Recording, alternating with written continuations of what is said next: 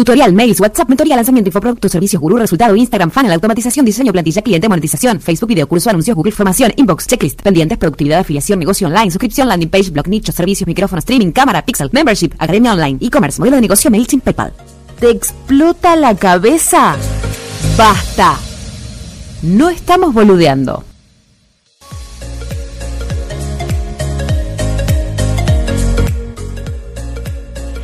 Hola, ¿cómo estás? Eh, soy Caro Siri de UFA. Esto es No Estamos Boludeando y estamos con el señor Nicolás Marrero. Le digo señor porque se acaba de casar. Claro, por Eh, supuesto. con el señorito Mauricio Irigoyen porque todavía no firmó, así que hasta que no firme no es cosa seria. Acá es el equipo dos casados contra un soltero. Te- si hacemos un partido de fútbol, te ganamos, Mauri. Te ganamos. Tal cual, quedé más solo acá. a uno.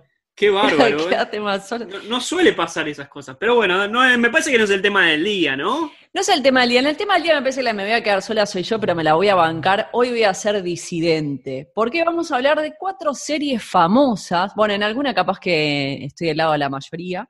Vamos a hablar de cuatro series famosas. El disparador surgió eh, en un episodio pasado, en donde también todos nosotros somos autorreferenciales. En un capítulo pasado, un episodio pasado de No estamos boludeando. eh, en donde yo dije, Mauri hizo una referencia en una pregunta a los Simpsons y la verdad que estoy hinchada eh, de que todo sea una anécdota de los Simpsons. Estás en un casamiento y de una anécdota de los Simpsons. Estás en el trabajo y de una anécdota de los Todo, todo remite a los Simpsons y es una serie que siempre digo, no es que digo que es, es mala la serie, pero la verdad es que a mí nunca me enganchó, no entiendo los chistes. O sea, no, Yo no quiero decir- reír. Lo primero que voy a decir en este podcast de No Estamos Boludeando ¿Cómo es que sos la, acá? sos la única persona No, no que soy la única. conozca en el uni- que conozco yo en el universo mauriciano que no le gustan los Simpsons. No, Partiendo eh. de esa base, vamos para Los adelante. argentinos somos muy exagerados. No, Mauricio es un claro ejemplo, los uruguayos también pues, están ahí pegados. Este, Te falta, te, falta, te falta decir que no te gusta Forrest Gump. Y ahí ya cerramos, ya, ya está. no, por ejemplo, está bien. Pero digo, vamos a hablar de cuatro series. Voy a presentar Los Simpsons, Casa de Papel, Black Mirror, que esta la vez lo voy a decir bien, la otra vez lo decía mal. Me corrigieron, lo digo mal porque no me gusta tampoco. Porque Otra no te gusta. contra. No, pero esa me parece mala y, ya, y voy a justificar no tenés qué. alma, no tenés alma, como cuando Bart se la, se, se la regaló a Milhouse. No tenés alma, boludo. Y Friends. Vamos a hablar con Friends. Ahí estoy con la mayoría. Hermosa serie más linda de la Eh. historia. Eh, ¿Querés hacer la presentación como Homero Simpson? Porque lo tenemos en vivo. Está Homero del otro lado. Hola Bart, vamos a tomar una cerveza. No puede ser. Y hace Mickey también. Metelo que no tenga nada que... no deja eso, Plutón. Déjalo. No, y después cuando, después cuando nos preguntan el, infinitum. lo de- ¿Por qué le pusieron al podcast? No estamos boludeando.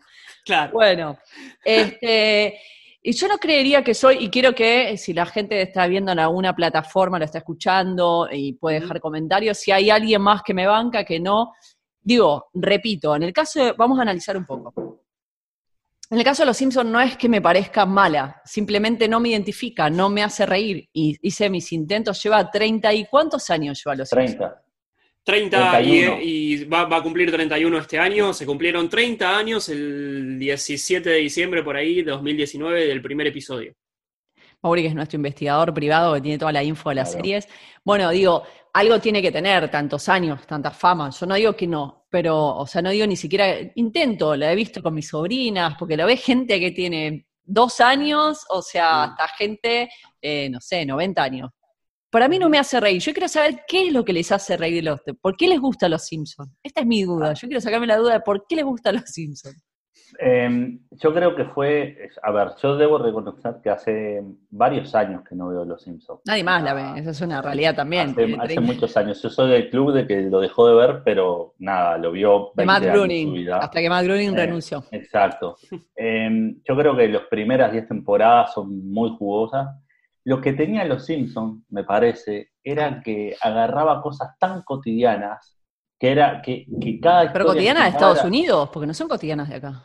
Eh, no, yo qué sé, el, el- el modelo de padre, de madre, era bastante. ¿Ustedes, su, su familia funciona como los Simpsons?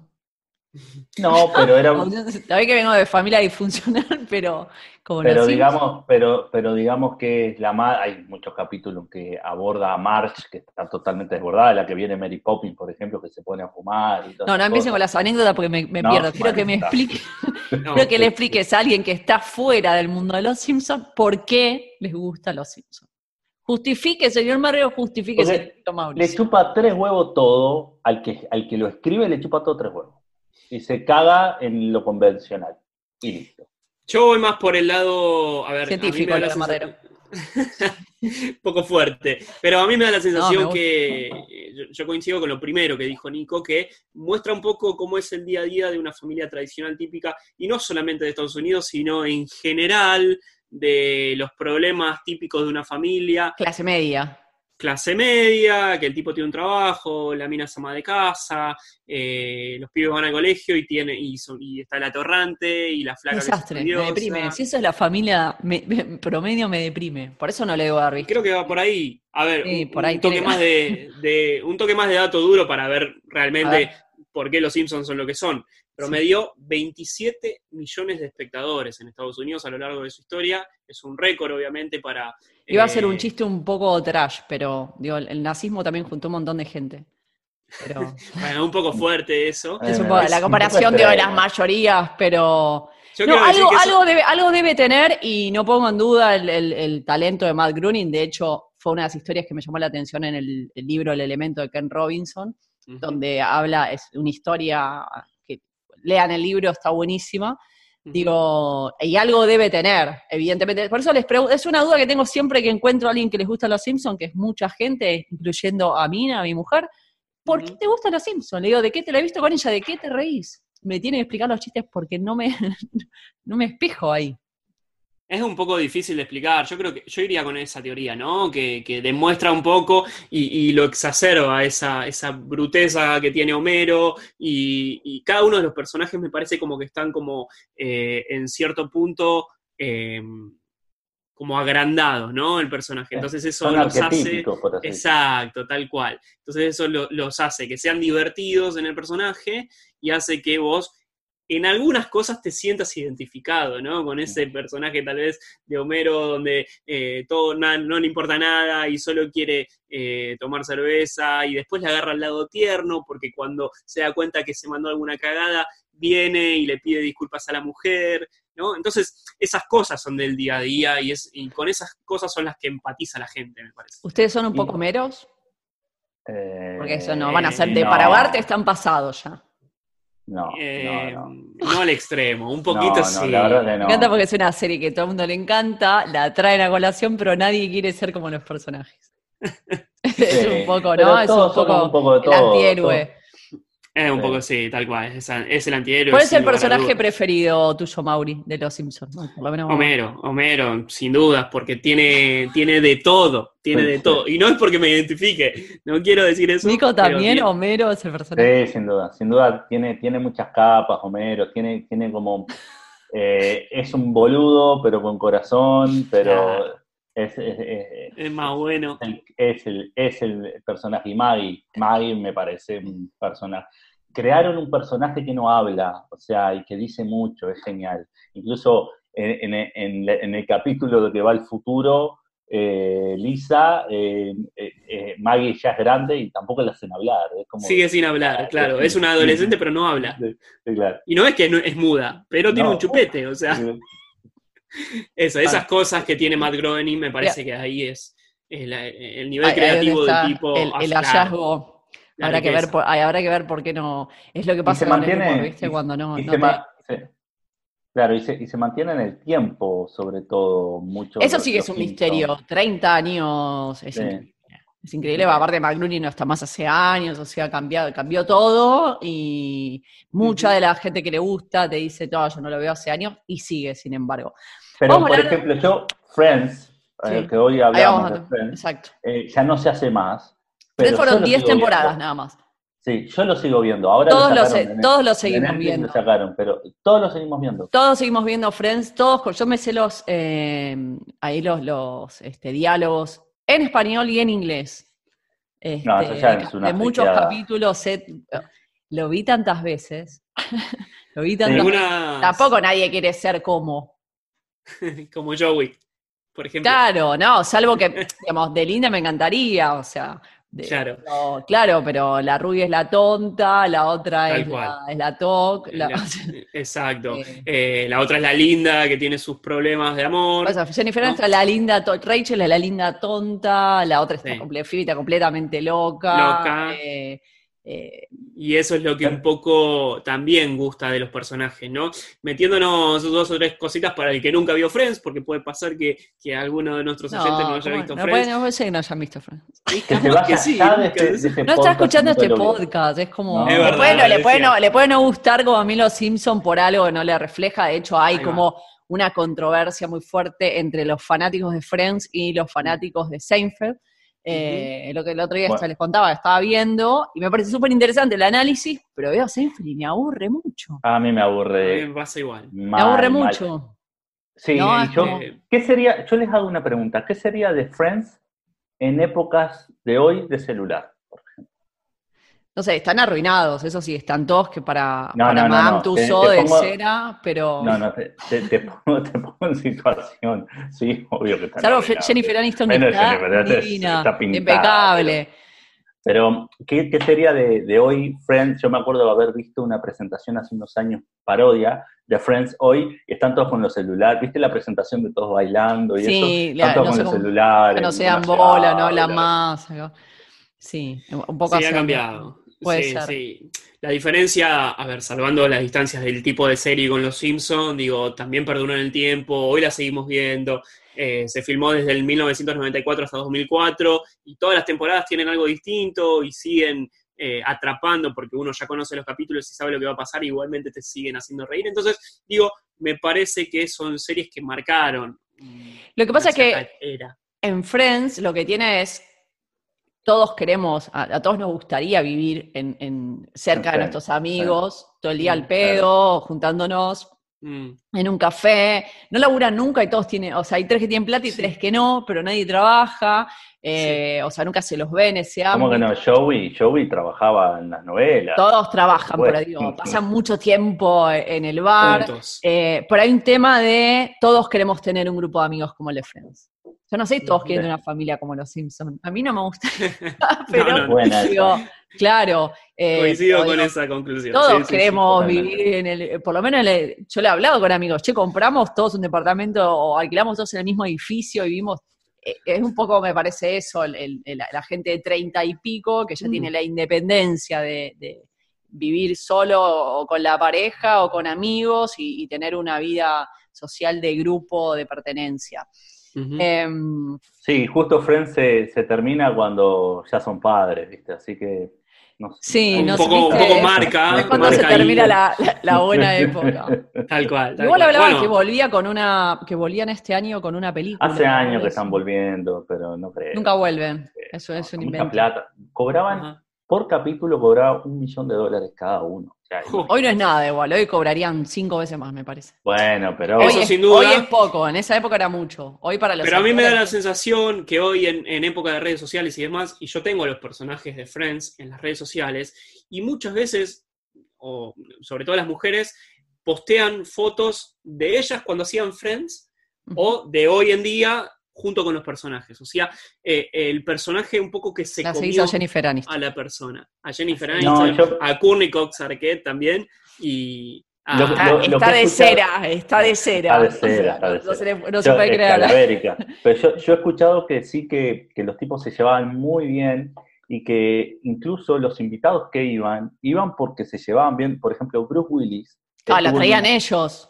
Eh, estuvo en una porque perdió una apuesta, no me acuerdo con algunos de los actores, en la vida real perdió una apuesta, le digo, bueno, si gana tal, voy a tu programa y si no, y perdió y, y, y tuvo que, que- que Y de actuar. hecho, el capítulo icónico de Brad Pitt, cuando era Sí, pareja claro. de, de Jennifer Sí. Aniston. Claro. Este, sí, y también eh, Jennifer Aniston, de hecho, sacó Instagram hace muy poco y. Y fue un récord. cuando salió la cantidad de gente que la, Sí. o sea, los minutos, horas de, de tener la cuenta que ya explotaba. Sí. Vamos a ir a otra serie, eh, porque hoy las series son otra cosa también. Digo, Mm. La Casa de Papel, eh, la traigo pues una serie que yo siempre voy a contramano con esto, no, o sea, no solamente con el tema de los Simpsons. Todo el mundo estaba viendo La Casa de Papel y yo no la veía. Eh, y la verdad es que la vi cuando dejaron de romper un poco en, la- en las redes sociales con La Casa de Papel, La Casa de Papel. Mm, Ya no tengo tele hace muchos años, recién estaba eh, llegada en Barcelona y digo, fin de semana voy a poner a ver qué tal eh. La Casa de Papel. Todavía no, sabía- no había salido la última temporada. Y una de las cosas que me llamó muchísimo la atención. Primero, ¿por qué le gusta a la gente? Yo creo que es porque todos en algún momento queremos eh, el dinero de, de un banco o, o- A mí o no el me dinero que sentimos que, serie. que- que- Pero digo, ¿cuál es la identificación? Esto de entrar, es- son los héroes que en realidad le roban un banco y no le roban a nadie. O sea, es que el Estado te devuelva. eh, Claro. un poco, ¿no? Esto de la casa de la moneda, que te devuelva lo que se roba de la gente. Por eso son héroes, digo. Eh, pero a mí lo que me llamó la atención, más allá de eso, es esto que hablamos, que Mauri, tenés vos los datos. La, ca- 34 la millon- millones de personas lo Ahí vieron. está. la millonada, 34 millones de personas estuvimos, porque me incluyo, ya la- había visto las anteriores y justo se estrenaba la nueva. Un fin de semana nos fumamos ocho capítulos. O sea, Friends lo íbamos sabiendo semana a semana. Los Simpsons se veía, ¿no? Exacto. Eh, estos Hoy ha- 34 ha cambiado- personas encerrados un fin de semana Oye. para ver, y aparte creo que nos agarró en verano encima, me parece acá, en Europa. O sea, era El, día de el- el consumo, el consumo hoy en día ha cambiado mucho, el atracón. eh, El atracón de series, ¿no? Sí. Ya no nos bancamos la espera semana a semana. Sí. eh, es como dame todo ya. Es Pero- muy de esta época. Es muy loco Que lo porque... empezó Netflix. Lo empezó Netflix. Con, Sí, sí, esto a, demanda, este consumo a demanda, Sí. pero es muy loco porque sale una serie y nos comemos ocho capítulos en un fin de semana que son largas horas, pero sale una película como El Irlandés de dos horas y pico, casi tres, y, eh, larguísima. Sí. Sí.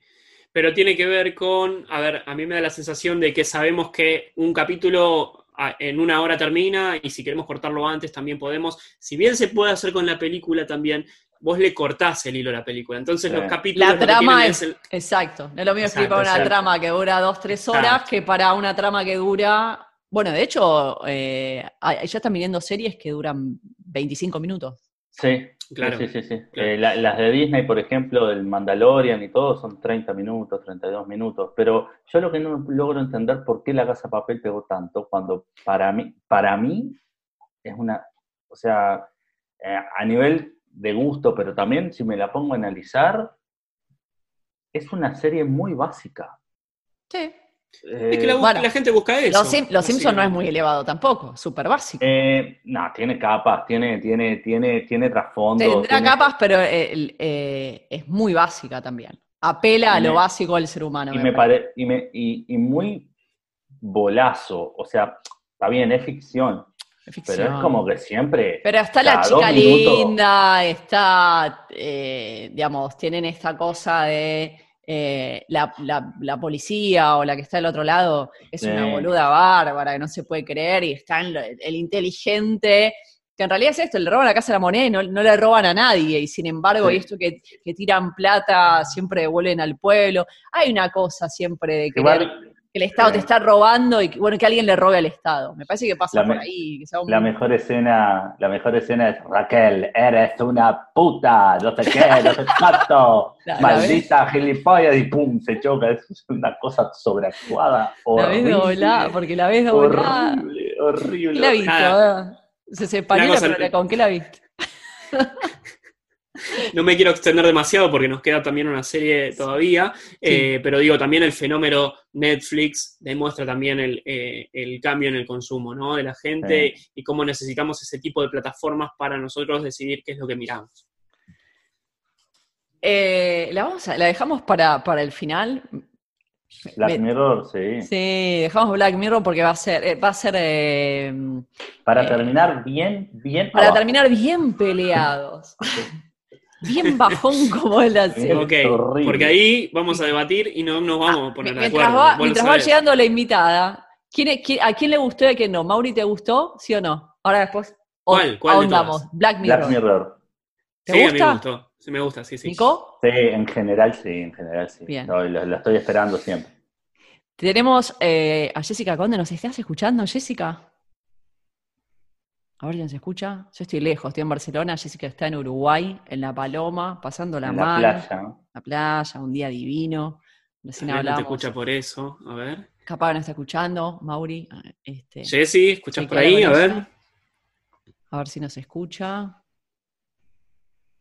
Yo creo que está atardeciendo, me parece que Ahí, a ver, Nico, estás en Mar del Mauri, en Buenos Aires.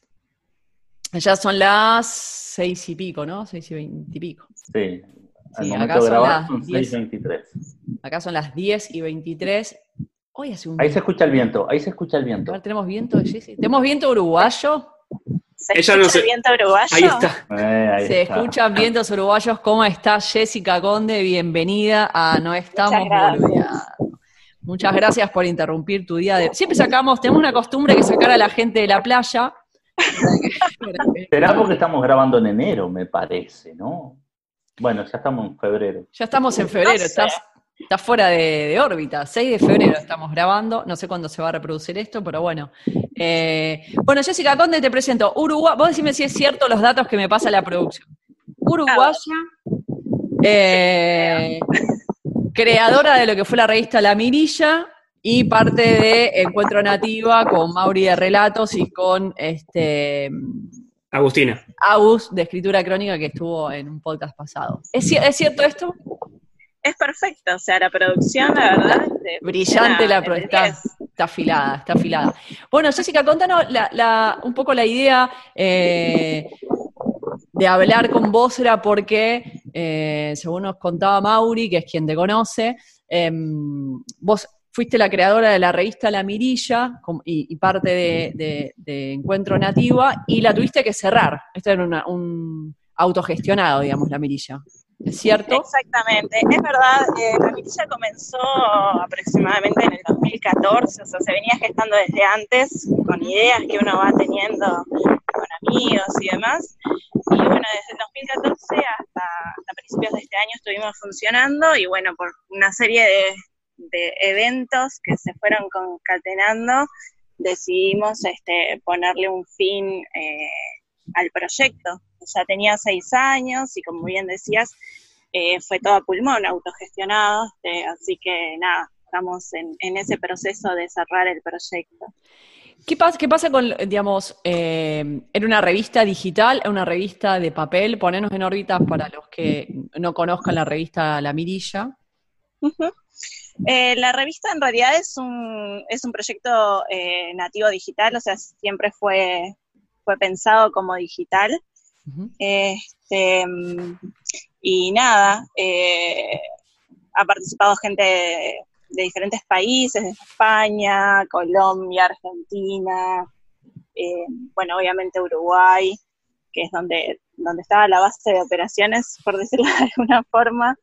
Este, y bueno, ta, nacimos eso, digitales, y siempre fue la idea mantenernos así, eh, no solo por los costos, sino también por lo que implica mm, que un proyecto digital sea accesible para todo el mundo, ¿no? O sea, que Y- la información sea para, para todo el mundo. ¿Y por qué no lo pueden sostener? Digo, entendiendo que nosotros tenemos eh, todos emprendimientos digitales, los costos son muy bajos. Fue un tema de costos, de operativa, de sostenerlo en cantidad de gente que llevaba adelante la, la generación de contenido. ¿Cuál fue el problema? Claro.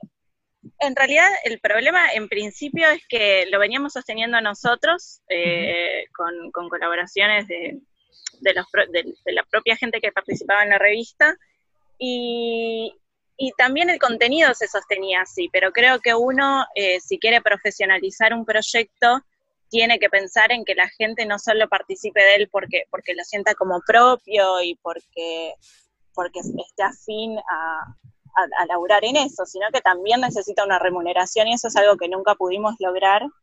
Eh, y bueno, ta, llega un momento en que, en que uno pone en la balanza, ¿no? O sea, está todo bien con tener un montón de ganas de, de generar cosas y contenidos y llegar a la gente y contar otras historias, pero también profesionalizarse implica, bueno, remunerar a la gente que participa en el proyecto. Y eso es algo que no lo conseguimos nunca y.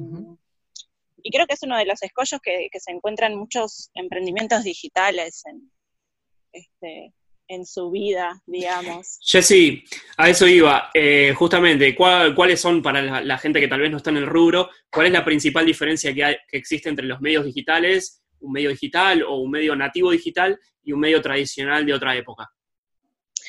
Y bueno, o sea, en principio podríamos decir que, el hecho de nacer eh, netamente como digital implican obviamente muchos menos, muchos menos costos. O sea, si nosotros hubiésemos querido pasar la revista a papel, hubiese sido eh, un costo enorme que nunca, nunca hubiésemos podido afrontar, ¿no? Em, eso de, pique.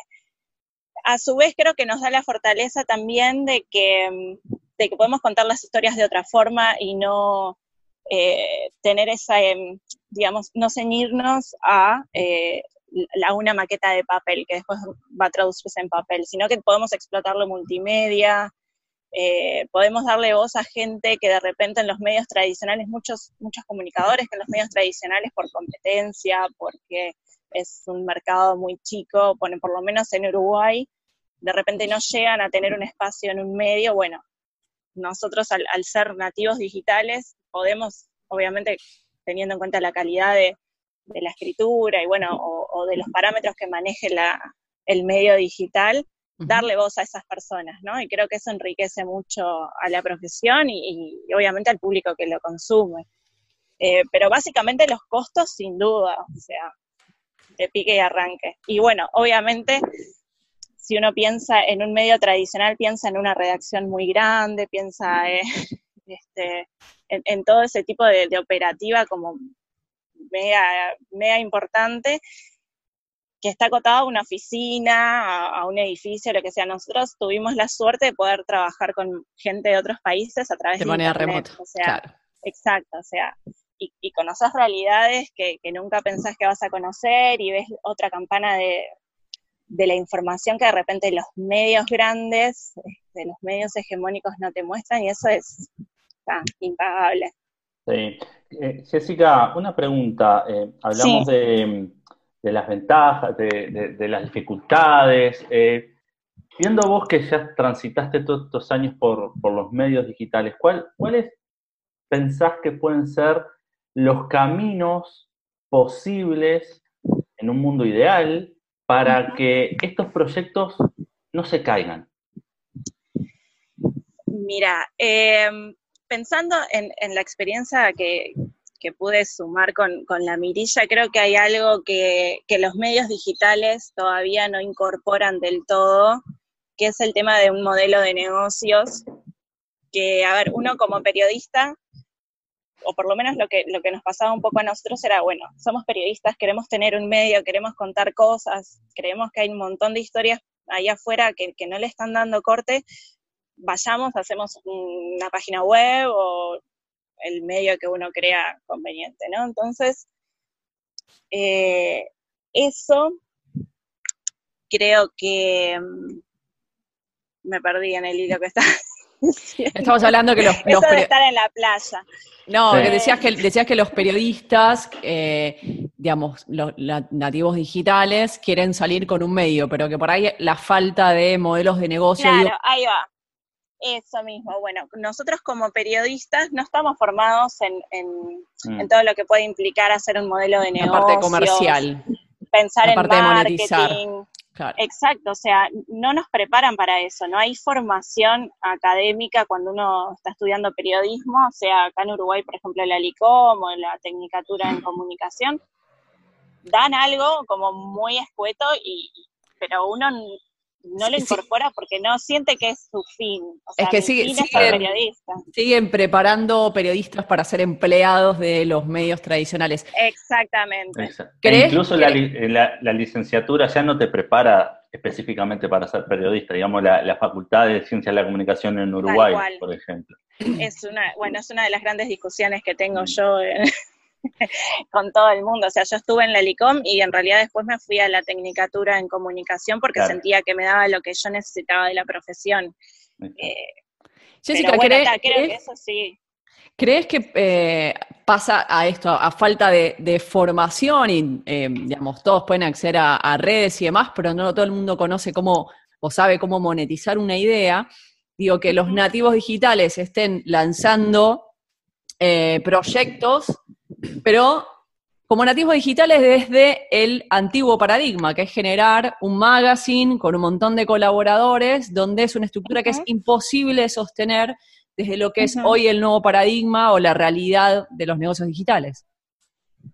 Sí, exacto. Yo creo que ese, ese es uno de los principales problemas de, los medios independientes digitales hoy en día.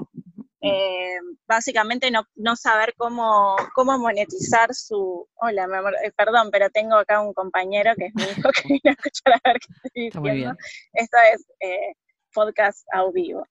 este, no, creo que eso es uno de los principales escollos. Yo creo que hay, hay medios que tienen ideas brillantes. Hola, mami. Hola, mi amor estoy hablando. Y yo también te extrañé. ¿Me dejas terminar Ya vamos a tener un podcast de, maternidad y paternidad. Ahí va. Exacto, vamos a traer todo a los niños.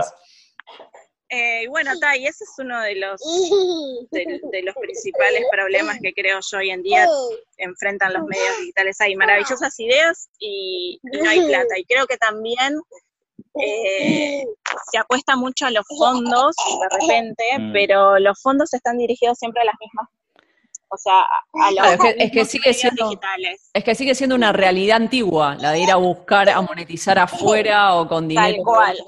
Entonces, o por ahí para poner el foco, si hay eh, emprendedores o nativos digitales o periodistas de las nuevas generaciones que nos están escuchando, en no, no, no basta con tener una buena idea o una idea brillante, sino empezar a pensar cómo monetizarla dentro del nuevo paradigma, o sea, en, los cánones de Internet, en lo que se plantea en el mercado de hoy, que ya no es la típica de la publicidad, digamos, como se monetizaba antes, que buscar un sponsor, porque hoy para tener un sponsor, una publicidad, necesitas tener una comunidad como los youtubers, estamos hablando de millones de personas. Exacto. Exactamente. O sea, arrancás con 10 colaboradores, te bancan haciendo una nota semanal durante 3, 4, 6 meses y después se cae. Exacto. Se cae porque te demanda tiempo. Hay una de las cosas también que, yo creo que generamos desde la mirilla, y, esto eh, Mauri lo va a poder, creo que, que, comentar junto conmigo, que es también eh, los lazos con otros medios que te permiten generar de repente modelos de negocio que son eh, que te van a permitir sostener tu medio, ¿no? Nosotros mm. con, mm. con Aus y con Mauri generamos Encuentro Nativa y de alguna forma estamos tratando de armar ese rompecabezas que, nos permita sostener cosas que queremos hacer. Eh, creo que mismo en, durante el camino que vas recorriendo vas también acomodándote y viendo, bueno, ya sé que de la forma tradicional no voy a conseguir un sponsor, que los fondos eh, son algo que está ahí afuera, pero no es lo que pinta generalmente, eh, bueno, ¿qué hay más allá? ¿Qué puedo ofrecer eh, o, qué puedo generar para, crear una red que me permita sostener el medio? Y creo que, con Aus y, Mauri lo, fuimos trabajando el año pasado, sobre todo. Exacto, básicamente lo, lo, que cuenta Jesse para bajarlo un poco y para contarle a la gente es que como no recibimos financiamiento de afuera, bueno, nosotros tenemos que empezar como a, realizar acciones para empezar a ver dinero, porque si no, el proyecto no se sostiene. Porque vos podés tener mucha pasión en hacer algo, pero a la larga necesitas sobrevivir con el dinero. Entonces, bueno, planteamos hacer talleres en diferentes universidades o en organismos educativos para que los eh, pibes o, estudiantes, generalmente de comunicación exclusivamente, sepan de qué se trata esto de emprender en la era digital, cómo romper ese paradigma viejo que, nos vienen todavía enseñando en la universidad y que ya no va más con lo que hoy estamos eh, tratando de, hacer y, solventar, digamos, ¿no? Sí, recuerdo que estuve en, la primera edición de Nativa que nos invitaron con un FA y me parece que está bueno el, el espacio, ¿no? Porque es el gran problema de los emprendedores que eh, esto, siguen pensando con la cabeza, como por ahí cuando estudié yo periodismo, hace 20, 20 y pico años atrás, donde salís con las ganas de, y la realidad es que inclusive cuando te va bien y armás una comunidad enorme, eso después te demanda trabajo, pero no ingresa dinero, con lo cual es cada vez más difícil de sostener. Esto de que hablamos siempre, ¿no? En, en, en los webinars, en las charlas o en las capacitaciones, cuando eh, con las ganas y la pasión sola no alcanza. Lo primero que hay que pensar es este, en una marca, en un modelo de negocio. Eh, Tal cual. ¿sí? Por lo menos a nivel profesional cuando alguien lo quiera hacer, si es un tema de práctica nada más, pero bueno, saber esto. Eh, estamos un poco en- ya en, en tiempo. Eh, Jessica, contanos, de- bueno, después de, de esta experiencia, de, supongo que aparte me pasó de cerrar proyectos y, y aún con éxito duele, ¿no? Dejar una marca, un, un- un- un sueño, después de tantos años, cerrar un ciclo es doloroso. Pero ¿tenés en vista algún nuevo proyecto? ¿Empezaste a pensar desde el modelo de negocio, ahora al revés? ¿Sirvió para, para eso la, la experiencia o, o por dónde va?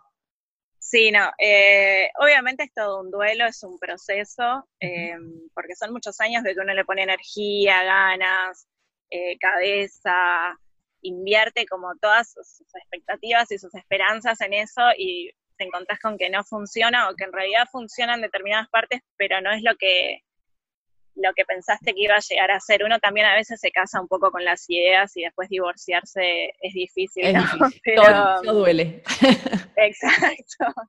Pero, pero no, en realidad lo estoy tomando como, como un aprendizaje, eh, aprendizaje sobre, bueno, mismo cómo funciona todo este ecosistema de medios digitales, cómo es emprender, que nunca lo había hecho sola, eh, y, y de, esta, de esta suerte de fracaso creo que me llevo un montón de enseñanzas, como por ejemplo empezar primero a pensar, bueno, si yo quiero tener un medio, necesito sostenerlo de alguna forma. Exacto. Eh, por mi naturaleza nunca voy a dejar de, de tener ideas o estar pensando cosas para hacer porque no me sale. no, No, aparte no, no es la idea. Está, está bueno tener ideas, Claro. pero está bueno saber cómo poder profesionalizarlas, que no queden un hobby, porque el hobby al tiempo pesa. Jessy, te tenemos que despedir porque estamos con el tiempo, con el agua al cuello y no estamos en la playa como vos. Y Así no que estar en la playa. no, eh, que la pases bien en la paloma, te súper agradecemos eh, tu tiempo, tu, este, la, la buena onda y que compartas tu experiencia. Gracias por estar en No Estamos Boludeando. Nos vemos en la próxima. Nos vemos, gracias. Bueno, y nos queda, chicos, el cierre con la más fuerte. Con Mirror. la, la serie que va a traer discordia en el La grupo serie que va a y traer hacer que nos discordia. separemos. Hablando, hablando del nuevo paradigma, ¿no? Hablando nuevo paradigma. Hablando Yo del les, nuevo voy, paradigma. yo les voy a decir por. Primero que vean por qué les gustó y yo después les voy a decir por qué no me gustó. Vamos a hacer así, vamos a, A hacer al ver, revés. dale, Mauri, ¿por qué te gustó Black Mirror? ¿Qué es lo que te A mí me parece que, a ver, medio general porque si no nos vamos a extender, pero me da la sensación que. Sí. eh, rápido, a mí me da la sensación que nos muestra una realidad que puede ser posible, está bastante agrandada, pero hay ciertas cosas que ya hoy están pasando. Sí. Yo, yo creo que es una gran metáfora de- del tiempo que corre y que la, muchas de, de esas, de esas, de muchos capítulos los vamos a, a ir entendiendo con el paso del tiempo. Me parece que es una serie muy avanzada, muy, muy de denuncia. Yo la veo muy de denuncia dentro de, de lo que, dentro de algunos, en la tercera temporada, la primera, en donde te dan un préstamo según los likes que tenés, eh, en otras, eh, que hay un soldado que, que le lavan la cabeza y le ponen un chip que ve monstruos, en realidad es gente, bueno, no voy a contar el... el- o sea, es como No vas a spoilear. está muy, muy ayornada a, a lo que vemos día a día. Es una gran metáfora de nuestra actualidad que se está haciendo para eso. O sea, es como. Menos porque de Black Mirror también está Snatch, esta es la que arma tu propia película, que me pareció una cagada. total. Malísima, la película Dame fue malísima, Yo si peor me pongo a ver una película no quiero elegir, estoy eligiendo No, y el aparte día, entré, elegí todas las opciones, peor, o sea, elige tu propia aventura, era mucho más avanzado. Pero yo les voy a decir por qué no me gusta, les voy a dar tres razones. Una por cada, por lo que dijo Mauri, una por lo que dijiste vos, Nico, y una tercera Por que es, voy a empezar por ahí. No me gusta primero porque es súper oscura, te deja una sensación Eh, eso está espantosa. buenísimo. ¿Para qué? Salí a la calle, te pasa, no sé, estás en Argentina, cada dos minutos tenés la sensación, no necesitas ver una serie. Eh, lo que dijiste vos, Nico, eh, llámame paranoica, conspirativa, lo que quieras. Es muy casual que lo que pasa, por ejemplo, lo que mostraron de los likes y la cuestión social, al toque pasó en China. ¿No serán que están naturalizando algo que va a ocurrir y que están como em, Preparando el- amortiguando el impacto. Sí, Mm. no me gusta la forma en que, en que, en que están metiendo información. Eh, y en cuanto a lo que dijo Mauri, eh, no, no- no me parece una gran metáfora porque digo, ¿es necesario que te digan eh, o que te muestren un tipo pedaleando como un esclavo? ¿Hace? O sea, ¿a la gente le gusta tanto los drones? ¿Agarrar el dron y ponerlo en el techo de la oficina? La imagen es Bueno, pero No necesito una me metáfora da- cuando hay algo que está tan de manifiesto. Sí, no tenemos tanto tiempo, pero, perdón, no tenemos tanto tiempo, pero pero, a mí me da la sensación. Dale. Digo, quizás sea porque hace tiempo me corrí de algunas cuestiones que por ahí necesitas distancia para, digo, hace rato que no trabajo en oficina más, pero me- cuando me salí de la oficina ya lo veía eso.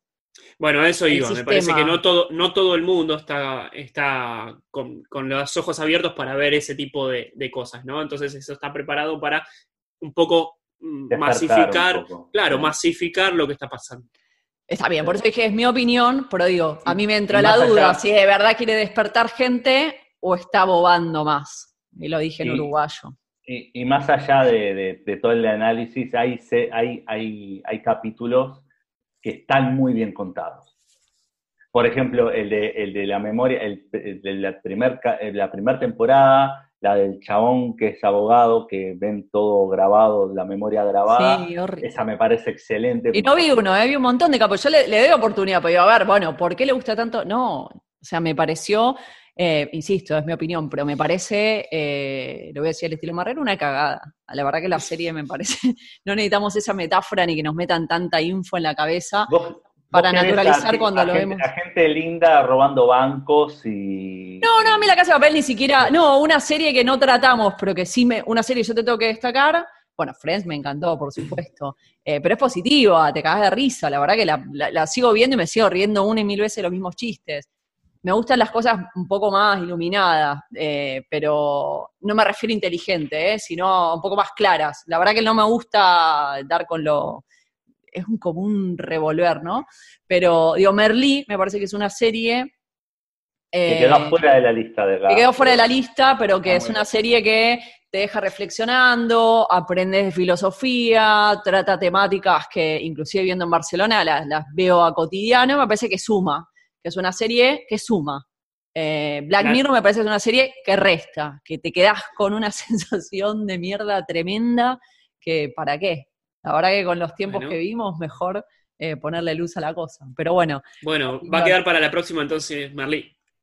Cuando Vamos volvamos otro hablar a de- hablar de. Podemos traer series positivas, a ver series que suman y por qué, y las analizamos desde ahí. Para mí, mi- Black Mirror suma. Opiniones, opiniones son opiniones. Bueno, este fue otro episodio de No estamos boludeando y nada, nos vemos la próxima. Exacto. ¿Parece? Nos veremos. Pásenla lindo. Próximo episodio. Nos vemos. Adiós.